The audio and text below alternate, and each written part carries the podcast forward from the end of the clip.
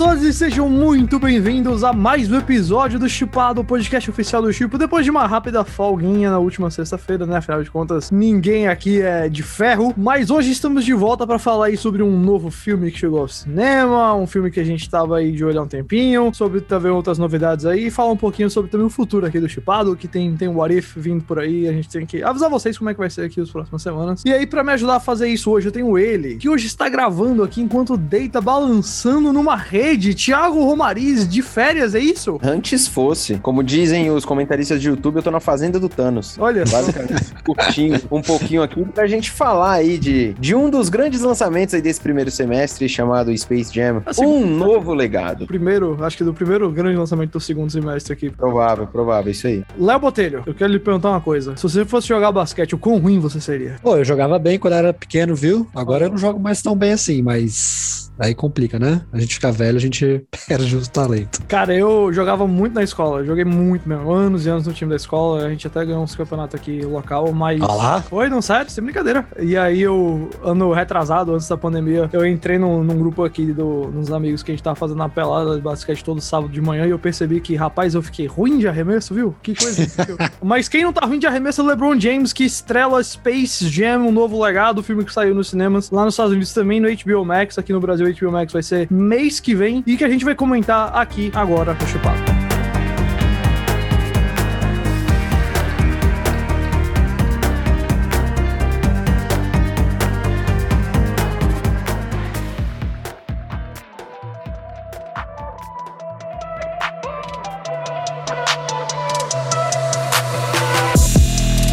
Space Jam, novo legado, é um filme que tá aí há não sei quantos anos pra sair. A história que eu ia ter um novo Space Jam com o LeBron no papel do Michael Jordan é, é, vem rolando há muito, muito tempo mesmo. E agora finalmente saiu. O filme é basicamente a mesma premissa do anterior. Obviamente tem umas mudanças. Dessa vez tem um inimigo que não são aliens, é um, é um algoritmo, uma inteligência artificial. Ele sequestra ali o filho do LeBron. O filme é dentro do servidor da Warner Brothers, é tipo um mundo virtual. E por conta disso não tem só os Looney Tunes, mas tem Game of Thrones, King Kong, DC Comics e assim vai. Um passeio ali pela história da Warner Bros. Que talvez pareça mais um comercial do HBO Max do que um filme em alguns momentos, mas que também tem os Looney Tunes, tem os momentos divertidos lá com o basquete, obviamente, e o, a partida, né? Assim como no original tem o Goon Squad, que são formados ali por jogadores, também jogadores da NBA, né? Personalidades ali transformadas em inimigos. Não sei qual é a relação de vocês com o primeiro filme, mas eu gostei bastante do primeiro filme na época que eu vi como criança, obviamente. Não tem como não gostar, né? O Michael Jordan e os Looney Tunes jogando basquete, é, é fácil você curtir. Eu reassisti ele acho que alguns anos atrás, como adulto, e eu percebi, assim, todos os probleminhas envelhecimentos e coisas que a gente gostava mais porque era criança. Mas eu ainda achei um filme divertido de ver, um filme que captura bastante, talvez, a, a experiência daquilo ali, de ter a maior estrela da NBA e os Looney Tunes. E esse, assim, eu me diverti vendo, eu acho que tem uns momentos genuinamente engraçados, mas eu achei ele bem mais forçado, bem mais pensado. Eu acho que até é curioso eles fazerem um filme sobre a necessidade de você ter conteúdo sem ser feito por algoritmo, porque parece que esse filme foi feito por algoritmo, pra mim. Ainda assim dá pra É. se divertir, eu acho que a criançada curtiu, mas o que, é que vocês acharam? Qual é a relação de vocês também aí com o original? Eu tenho uma, uma experiência, acho que parecida com a sua, assim. Pra mim, eu cresci como Michael Jordan como ídolo, assim, pra mim, no esporte, no basquete, até porque eu sempre curti muito basquete. Inclusive, a gente tá gravando esse podcast aqui no dia seguinte que o Bucks foi campeão da NBA, né? Achei legal o time aqui que a gente tá gravando. E aí, eu acho que, assim, quando a gente fala de Space Jam, eu acho que é um filme muito mais, que a gente leva muito mais no emocional, sabe? No sentido de que, meu, quando você para pra olhar, né, tipo, friamente, assim, tanto um quanto essa nova sequência não são filmes Não. bons assim. Não. Só que o que pega pra você é o lado emocional de ver, tipo, Michael Jordan com os Looney Tunes, tipo, ainda mais quando você era criança, tipo, a música, a situação, tipo, né, o contexto de que se passa o filme. Então eu acho que, tipo, é aquela coisa, tipo, é ruim, mas é bom, sabe? Uhum. Tipo, e eu acho que esse filme, ele segue bastante essa experiência que a gente tem no primeiro, assim. Eu acho que, obviamente, ele tem um contexto totalmente diferente, existe ali uma forma que eles, eles exploram um pouco mais essa questão do, né, do universo da Warner Bros. E que, assim, eu até entendo essa questão de, tipo, ficar meio parecendo um comercial, mas o primeiro filme também era assim, Obviamente, sabe? é. Tipo, Obviamente. O primeiro tinha o logo da Warner na bunda do, do Pat Donald, sei lá. Então, tipo, acho que agora você só tem mais opções de explorar esse lado, tipo, do universo da Warner Bros, né? Eu acho que o primeiro ele só esconde mais isso. Ele ele é menos, assim, descarado, tá ligado? Eu acho que o primeiro ele é. é um pouquinho mais natural no humor dele. Esse aqui tem, tipo, quando o LeBron tá no mundo dos Looney Tunes, aí ele cai, normalmente fica a silhueta da pessoa, né, no chão quando ela cai de uma altura grande, aí fica a silhueta da Nike, sabe? É tipo, ah, ok, tá bom, sabe? É. Mas assim, eu acho que, por exemplo, as partes que eu mais gostei do filme, tirando assim, acho que as partes finais do jogo ali, cara, foram justamente as partes que os Looney Tunes interagem com o universo, assim, da, da Warner Bros, assim, porque eu cresci muito vendo Looney Tunes, até os filmes também, tipo, os, aqueles filmes live action que eles fizeram que são muito ruins. Então, assim, eu achei super legal essa dinâmica deles interagindo com outros personagens e universos da Warner Bros, sabe? Uhum. Uh, eu, eu acho que, tipo, dá um. Sei lá, também senão ia ficar muito igual ao primeiro filme, né? Não que esse uhum. não seja muito igual. Mas acho que deu uma. Deu pra dar, tipo, uma brincadeira, assim. Acho que. E assim, a Disney também tem isso, né? Acho que a Warner não, tem, não tinha um filme que fazia essa mescla de universos de uma maneira mais cômica, né? Você tem, por exemplo, na Disney você tem o Detona Ralph, que tem isso de misturar os universos, tudo numa coisa só, né? É, e aqui a Warner, acho que é, não lembro, pelo menos não estou lembrado agora, mas acho que é a primeira vez que a gente tem um filme assim que, tipo, tem uma interação com vários universos da Warner Bros., de Game of Thrones, DC Comics, etc. etc Eu acho que o Warner Bros. só começou a se ver como uma casa de universos desde que o HBO Max saiu, sabe? Tipo, Exato. Um eu acho isso legal. Essas coisas todas. Tiago, você achou natural o jeito que eles fizeram isso? Você achou que ficou legal? Ou você achou que, sei lá, colocar ali o, o Rei da Noite e os personagens laranja mecânica foi demais? Cara, eu vou falar pra você que eu acho que poucos produtos na indústria do entretenimento hoje são tão naturais quanto o Space Jam, um novo legado, porque hum. ele realmente é um reflexo total do que, que é a necessidade de audiência, a necessidade de marketing que hum. tem. Ele nunca esconde o que é de verdade, então eu acho que nisso não dá para reclamar dele. E como a gente falou, né? O Léo falou também, o primeiro filme era uma, uma, grande, uma grande propaganda, de um jeito um pouco mais sutil. A questão eu não acho que é a sutileza, é o contexto de cada época, né? Hum. Naquele momento lá era um outro tipo de propaganda, um outro tipo de comunicação. Hoje, o Space Jam 2 é um grande feed de redes sociais, onde, tipo, tem três historinhas, vem uma propaganda. Três historinhas, vem uma propaganda. Três historinhas, vem uma propaganda. E o filme é isso, né? Tipo, eu acho que. Só que isso é, eu acho que é muito para os olhos de pessoas que estão acostumadas com filmes como o primeiro ou filmes que já. Pelo menos foi isso que eu senti, tá? Eu senti que já não era mais um filme para mim, né? Uhum. Era uma vibe mais infantil do que eu esperava. E assim, eu não tenho mais paciência para ver o LeBron James como eu tinha paciência para ver o Michael Jordan atuando, hum. sabe? Então, sinto que é um filme, cara, bem condizente com o primeiro em relação ao tom e as intenções, mas principalmente é um reflexo do que, que é a geração de hoje, o que, que é a narrativa e o entretenimento do que a galera tá vendo hoje. Assim. Inclusive, no quão raso são alguns, alguns aspectos do roteiro em relação às franquias deles. Eles querem simplesmente que você aponte, tipo, ah, olha o Rei da Noite, olha o Drogon, ah, olha Laranja Mecânica, olha não sei o que, sabe? Tipo, tudo ali é, é para você se encher de informação rasa, não necessariamente mergulhar em algo que traga um carisma. O filme não tem carisma nenhum, né? O filme tem um monte de marca ali dentro. Mas eu acho que é um filme que, quando, por exemplo, quando eles abordam a animação 2D, cara, eu achei Looney Tunes total aquilo ali. Tipo, é exatamente as animações antigas do Looney Tunes. Eu achei super condizente com o primeiro filme. Então, ainda que ele seja uma grande propaganda, eu acho que ele é condizente com a própria intenção e ele é executado de uma forma honesta, sabe? Tipo, acho que em nenhum momento ele, tipo, cria uma expectativa que ele não seria isso, sabe? Então, Exato, acho que exatamente. é uma questão de que, tipo, não tem uma surpresa. Eu não, não acho que é ninguém. Se você tá surpreso que o filme teria essa pegada, ainda mais depois do primeiro, e que agora, enfim, depois de trailer e tudo mais que a gente viu, eu acho que é isso, sim, cara. Eu acho que o filme, ele tem uma proposta, ele segue essa proposta, ele pode não ser necessariamente, quando você para pra olhar, bom, mas ele pega muito mais esse lado emocional, tipo, da nossa conexão com o primeiro filme, conexão com o LeBron James, conexão com o basquete, com o Lane Tunes, com outros universos da Warner Bros. e coloca tudo isso na tela, assim. Por isso que eu acho que esse filme é muito mais, tipo, tem que ser levado muito mais por esse lado emocional, sabe? Não na uhum. questão de, ah, se esse filme é bom ou ruim no papel. Até porque, e eu vou falar, o Thiago até comentou das atuações, eu achei o LeBron James um melhor ator que o Michael Jordan. Mas ele é, caso, viu? ele é melhor ator que o Michael Jordan. Mas também não tem muito como ser... Cara, eu achei horroroso. Né? Eu achei tenebroso, assim. Mas é de novo, é porque eu acho que é a minha... É pior, Era horrível também, era horrível também. O lance, assim, a única coisa que eu discordo do Léo é a questão emocional, que eu acho que ele renega a emoção do primeiro filme para muitos fãs, assim, porque... Mas é... será que não é porque é diferente pra gente? Tipo... Exato, exato. Por isso que eu acho que ele deixa de lado. Eu acho que ele deixa de lado por isso, do tipo, eu quero realmente criar um novo legado e não necessariamente te lembrar que o Michael Jordan é incrível.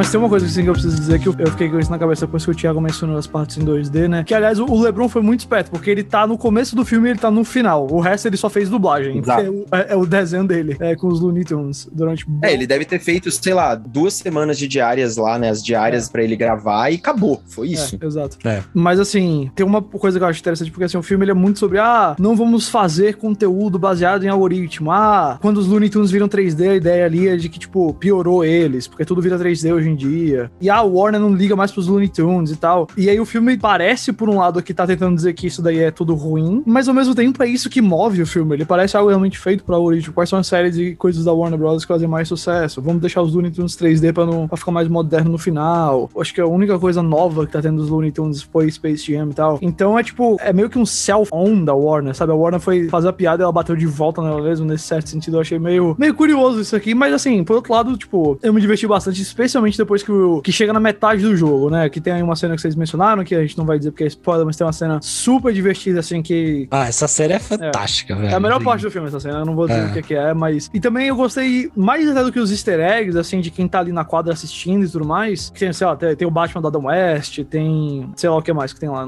Tem, tem muita gente lá. Tem o Gigante Ferro, tem o King Kong, por aí vai. Tem referências ao dia do treinamento com o Denzel Washington. King Kong ain't got nothing on me. E o King Kong fica triste. Tem referência de- a basquete a mil. Tem até futebol americano, outras coisas. Nossa, sim, É, muita o- referência. O, o Don Tiro com o Bill Belichick, que é sensacional ali no momento. E, mas eu adorei quando eles entram nos filmes da Warner. O Wiley Coyote como um dos caras do Mad Max. O outro personagem lá no Casablanca, sabe? É, Ah, a vovó no Matrix, nossa, é muito legal. é, essas paradas eu, eu achei bem legal. Eu acho que essa foi a coisa mais legal, assim, de tipo, vamos misturar um personagem do Looney Tunes com alguma propriedade da Warner. Eu acho que essas foram as partes mais engraçadas, assim, que eles fizeram nesse sentido todo. Bom, aí alguma outra última consideração aí sobre o filme, gente, sobre o Space Jam? Eu até queria trazer isso aqui. Eu vi que saiu uma notícia, até a gente, que a gente colocou lá, que o diretor do Space Jam, né, tá pensando ali em continuar a franquia explorando outras modalidades, né? Até falaram ali do, do The Rock na parte da luta livre. Aí eu queria ver, o que, que vocês acham dessa ideia? Não.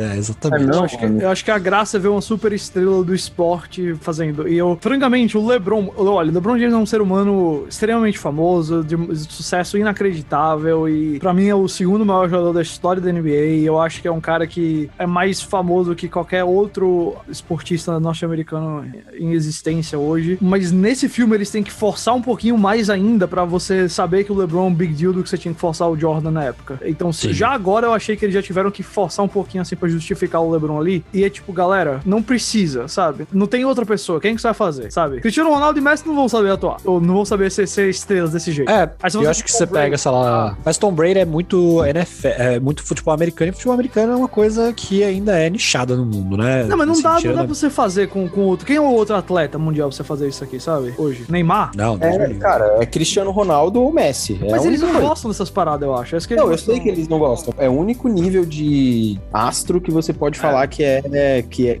qualquer pessoa no mundo vai conhecer. Mas só. É, eu acho que não. E, e aí ir pro The Rock, sabe? Ir pro outro ator, eu, não, quero não, cara. É, eu também não vou muito com a ideia, não.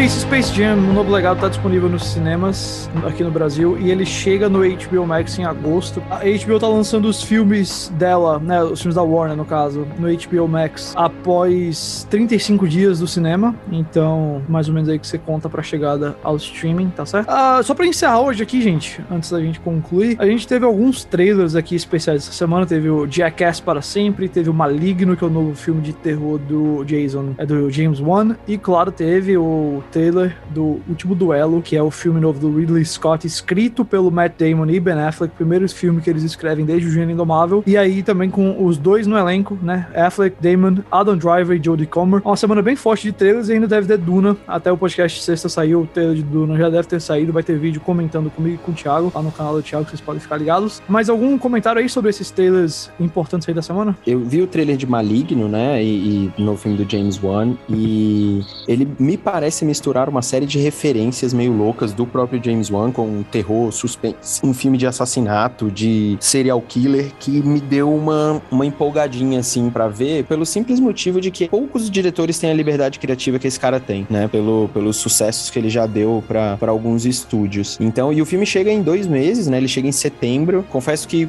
gostaria de ver ele experimentando mais e vai ser legal num gênero que ele tem controle. Sobre o Last Duel, meu comentário é que elenco absurdo, é. né? Do tipo, o Ridley Scott sabe gastar dinheiro como ninguém, assim, é impressionante. E, poxa, eu adoraria ver um filme de época, né? Um filme, um filme sobre Idade Média e tudo mais nas premiações do ano que vem. Então, tô realmente torcendo uhum. para que o filme seja legal e, tipo, tenha atores como o Ben Affleck, por exemplo, que ele consiga se recuperar e já fez um bom filme, que foi aquele caminho, caminho de volta, né? É. Que ele fez. Então, torço bastante aí por ele, até porque ele tá loiro e de cavanhaque meio bizarro, né? Então, gostaria bastante de ver isso. Quero muito ver isso no cinema, porque ben já Affleck, me parece. Me pareceu já que a Jodie Comer, a Jodie Comer, tipo, vai roubar o show do negócio. Né? É, eu então... acho que ela é a protagonista mesmo do negócio. Exato. Sim. Então vai é... ser legal. Ben ah, Affleck, só pra lembrar, voltou a morar com a Jennifer Lopes essa semana. Então, parabéns aí ao Ben Affleck que continua o seu comeback. Atualizando as, esse podcast também te atualiza das fofocas. Nossa, mas eu acompanho a vida pessoal do Affleck como eu acompanho de nenhum outro estrela do mundo. Eu, eu, eu torço por ele. Boa, eu, eu, concordo com o Thiago, eu também gostei bastante do The Last Duel, do trailer e tudo. Até tô tentando não ver mais nada sobre isso, porque eu quero muito pegar uma. Tipo, quero ver muito zerado, assim, sabe? E eu só queria destacar, porque acho que tá chegando já um momento também a semana que vem, e já saíram até algumas primeiras reações, né? Pequenas críticas ali em relação ao filme, mas The Green Knight. Ah, que cara. Hum. Esse eu tô muito animado pra assistir. Parece que o hype é real. Esse daí eu tô, tô sentindo que vai ser, tipo, pra críticos e sites vai ter, tipo, top 5 do ano, sabe? As academias vão ignorar completamente, mas pra, pra internet vai ser uma parada absurda. Cara, o trailer do Maligno, eu entrei no YouTube brasileiro da Warner pra pegar os trailers e tinha uns comentários lá da galera, tipo, nossa, cansei desses filmes de terror que é só susto, assim, sabe? Esse terror do James Wan já deu. Por isso que agora só o pós-terror do Ari Aster e do Robert Eggers dá. E olha, eu. Ah.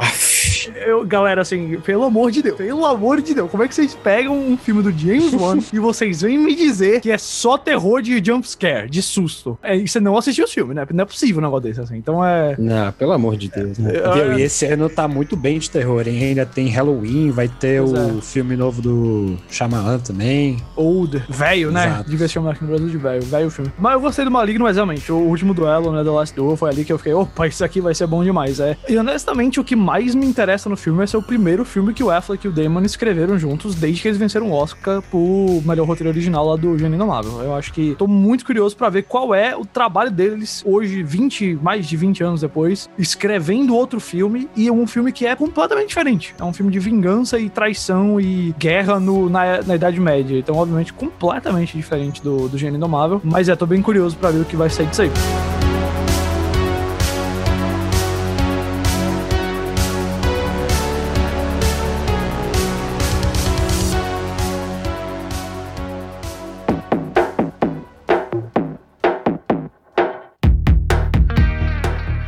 Só pra terminar, última coisa, última coisa. Quando a gente fizer esse podcast quarta que vem, vai ter trailer do Aranha? Ou Júlio acaba não, e não vai ter trailer do Aranha, não? Não, não vai ter. Eu não ponho fé também, não. Agosto. Só agosto. Tá bom, eu acho também. É isso, então. Quando sair o trailer do Aranha, o Chipado vai ser a sua casa pra você saber tudo do trailer, claro, chipo.com.br ou o aplicativo do Chipo. Não se esqueça de nos seguir em arroba Oficial. O Chipado vai ter esses programas de variedade, falando de trailers de outros filmes, como a gente tem feito nas próximas semanas, e claro, de notícias principais da semana, até março, quando chegar o What If, que a gente vai ter episódios aqui dedicados ao What If da Marvel, a série animada. E já confirmado, viu? Gavião Arqueiro e Miss Marvel pra esse ano ainda, 2021, as duas. E ainda tem Book of Boba Fett. O chipado nesse segundo semestre não vai parar quieto, viu? Se você não tá acompanhando ainda, assine o feed no Spotify ou onde quer que você escute podcasts, porque a gente vai ter muita coisa boa nesses próximos meses. Obrigado aí pela sua audiência. Valeu, Léo. Valeu, Thiago. Que é Guilherme Jacobs. A gente se vê então sexta-feira com mais o Chipado.